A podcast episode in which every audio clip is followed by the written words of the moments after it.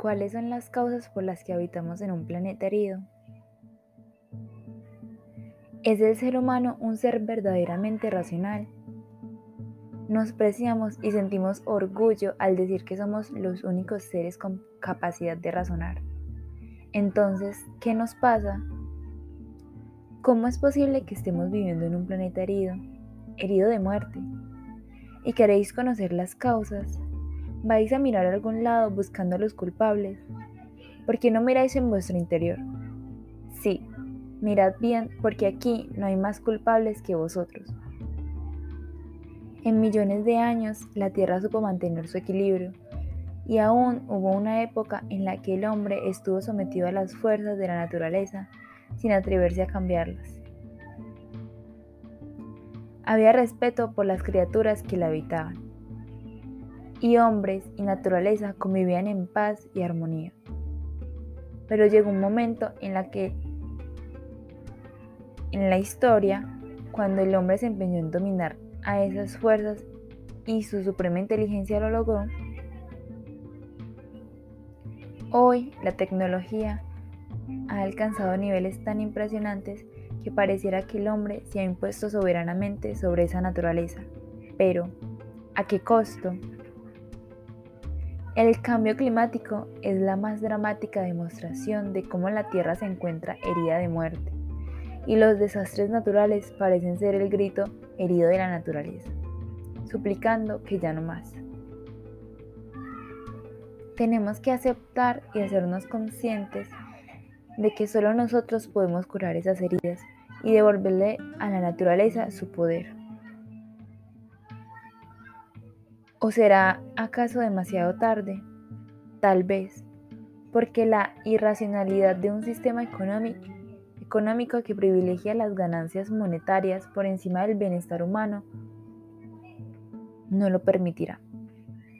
¿Cómo concebir, por ejemplo, la destrucción de los páramos, fuentes de agua para extraer minerales que solo beneficiarán a unos inversionistas ávidos de más y más ganancias? ¿Por qué destruimos los bosques, pulmones del mundo y hábitat de numerosas especies para extraer maderas que enriquecerán a unos pocos. Hemos venido destruyendo la Amazonía para cultivar alimentos para animales, ni siquiera para el hombre. Queremos destruir las fuentes de agua subterránea para buscar más combustibles que quemarán y arrojarán aún más gases destructores de nuestra capa de ozono a la atmósfera. Seguimos contaminando las fuentes de agua y matando nuestra fauna acuática y envenenando lentamente las mesas de nuestros pescadores en zonas de extrema pobreza.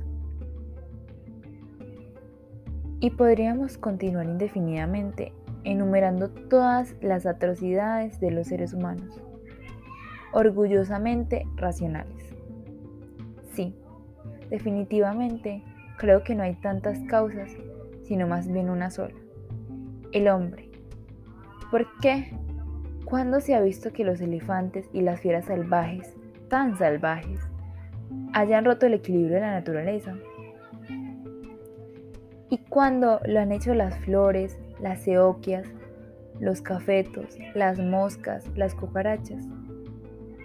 Desde hace tiempo se nos ha hecho una advertencia. Las abejas están siendo puestas al borde de la extinción y cuando esto suceda, toda forma de vida empezará a extinguirse y con ella el orgulloso ser humano. No habrá marcha atrás.